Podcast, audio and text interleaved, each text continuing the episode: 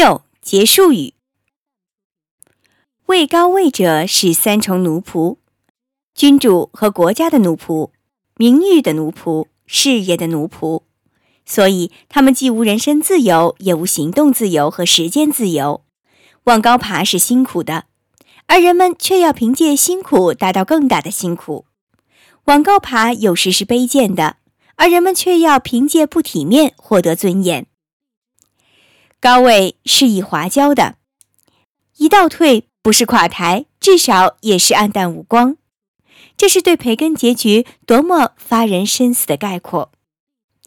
歌德说：“一个人的缺陷来自他的时代，而他的美德和伟大则属于他自己。”这些话不太适合时代的灵魂本人，但对培根却特别合适。埃伯特在对伊丽莎白宫廷风行的道德进行一番苦心研究之后，得出结论道：“当时一切领袖人物，不论男女，都是马基亚佛利的信徒。”阿谢姆在一首打油诗中描述了女王宫廷中需要的四种基本美德：欺骗、撒谎、拍马，外加一副厚脸皮。这可是赢得宫廷恩宠的四条妙计。你若不是任何一条的奴隶，离开吧，好比尔，回家去吧，约翰切斯。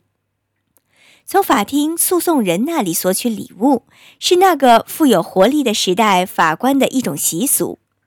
培根在这件事情上没有超过那个时代，他的开支总要超过收入好几年，这就不容他顾忌再三了。这本来是可以溜过去不被注意的，只要他没有在埃塞克斯一案中竖起重敌，没有用敏捷的词锋刺伤他的对手。一位朋友曾警告他：宫廷里众口同声，当你的出头对一些人来说成了剃刀时。他们也用同样的方式对付你，但培根不曾留意这种警告。当时他似乎正得到英王的恩宠。一六一八年，他被封为维鲁兰男爵；一六二一年，他被封为圣阿尔本斯子爵。他已经做了三年大法官。于是来了突然一击。一六二一年，一位狗急跳墙的诉讼人控告他为迅速了结一桩诉讼案而索贿。这不是什么大不了的事，可是培根马上明白，如果他的仇敌有意逼他，他们能迫使他垮台。他退回家里等待事态的发展。当他得知他的敌手们嚷着要免他的职时，他就送上他的忏悔且谦卑的服罪给国王。詹姆士迫于正在洋洋得意的国会的压力，培根曾过多的为维护他而反对国会，只得把培根投入伦敦塔。但两天后，培根就获得释放，判他的巨额罚金也由国王豁免了。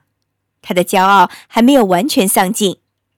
他说：“我是英国五十年来最公正的法官，但这回是国会二百年来最公正的判决。”他在隐居和平静中度过了剩下的五年家庭生活，受到异常贫穷的困扰，但又在对哲学的积极追求中获得安慰。在这五年里，他写下了他最伟大的拉丁文著作《学术的进展》，出版了《论说文集》的增补版本及《铃木集》的残篇和《亨利第七》。他痛心于没有早点扒开政治，将所有的时间投入著书和科学，直到最后一刻，他还在工作。可以说，他是死在战场上。在《论死亡》中，他吐露出希望死在热烈的追求中，这就像一个人受伤倒在热血中。当时毫不感到疼痛，像凯撒一样，他如愿以偿。一六二六年四月，他从伦敦骑马到海格特，一路上脑海中思索着这么一个问题：肉类用雪盖着可以保存多久不腐败？他决心马上在这事儿上做实验。他停在中途的一间小屋前，买了一只鸡，杀了它，然后用雪填满。在做这个实验时，他感到了寒冷和虚弱。发现自己病得太厉害，不能骑回镇上，他便吩咐把他抬到附近的阿伦德尔勋爵家。他在那儿上床躺下，他仍然没有放弃生命。他愉快地写道：“这实验成功的很，但这却是他最后一个实验。在多变生活中时时发作的热病已使他精疲力竭，他已经油干灯尽，衰弱的不能战胜慢慢爬向他的心脏的疾病了。他在他的遗嘱中写下了这样一些骄傲而独特的话：“我把我的灵魂捐赠给上帝，我的躯体随便埋掉，我的名字留给后代和外国。”真的，后代和国家都接受了他的名字。今天就为大家分享到这里。在下一小节中，继续为大家分享本书的第四章《斯宾诺莎》。我是既然，我们是读书郎，谢谢收听，再见。